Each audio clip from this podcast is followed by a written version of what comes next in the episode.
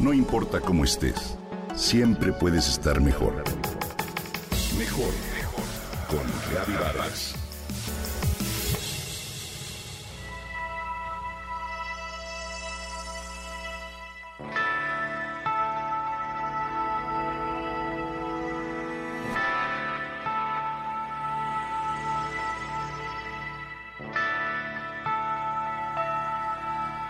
Vivo en una comunidad rural en Nuevo México, Estados Unidos. Hace 18 años, un niño como de 10 entró a mi jardín trasero a robarse la bicicleta de mi hijastro. Esto me escribe Fernando Salazar, un seguidor en YouTube.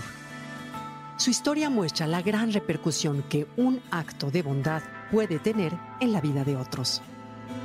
Salí y atrapé al pillo, pero me di cuenta de que al otro lado del cerco su abuelo lo esperaba.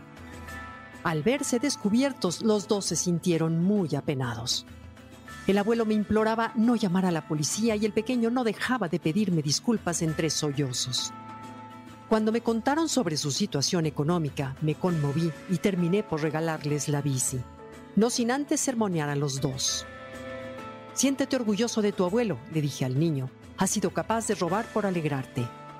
Pero es mejor trabajar por lo que se desea o bien pedirlo y si no te lo dan, no importa, siempre habrá muchas puertas que tocar y alguna se te abrirá. Le dije ya con más calma.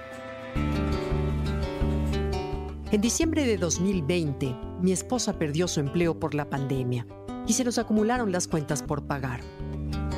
Vendí herramientas de trabajo para cubrir algunas deudas y acudí al Sunset Bank para solicitar un préstamo e hipotecar la casa. El gerente del banco vio que mi récord crediticio era bueno y que era muy probable que lo aprobaran.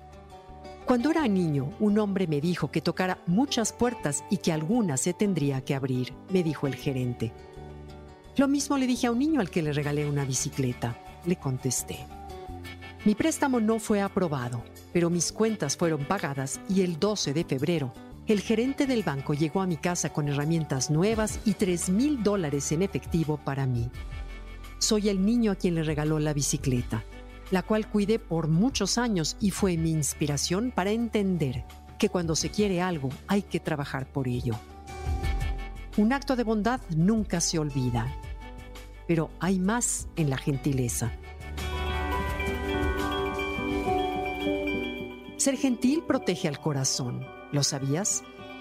Ser una persona gentil, amable o bondadosa, de acuerdo con el Dr. David Hamilton en su libro The Five Sides of Kindness, además del bien emocional que implica, estimula la producción de la hormona oxitocina, que tiene muchos efectos positivos en el cuerpo, en especial en el corazón.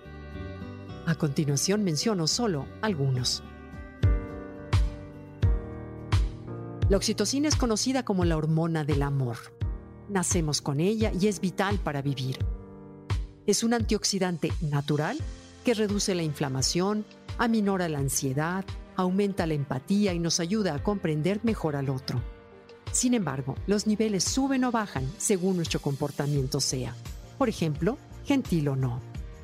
Cuando algo nos conmueve, producimos oxitocina, y esto se da tanto en quien lleva a cabo una acción gentil como en la persona en que repercute, como también en quien la observa. La oxitocina provoca que las paredes de las arterias se relajen y se ensanchen.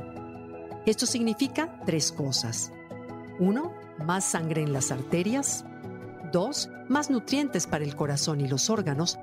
Tres, la reducción de la presión sanguínea y por tanto de la posibilidad de un infarto. Además, se produce óxido nítrico, una de las sustancias más importantes para el cuerpo humano. Cuando la oxitocina se instala en las paredes de las arterias, se produce óxido nítrico o bien la molécula milagrosa, como la llamó el doctor Luis Ignarro, Premio Nobel de Medicina en 1988.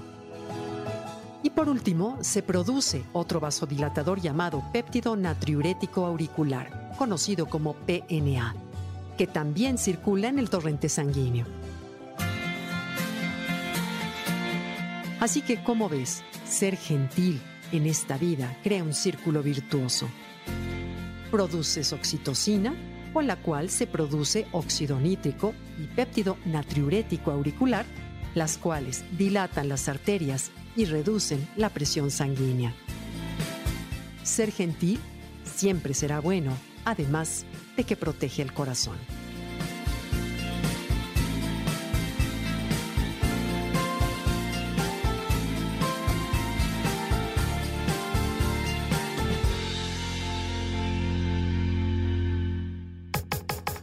Comenta y comparte a través de Twitter. No importa cómo estés, siempre puedes estar mejor. Mejor, mejor, mejor. Con Gaby Vargas.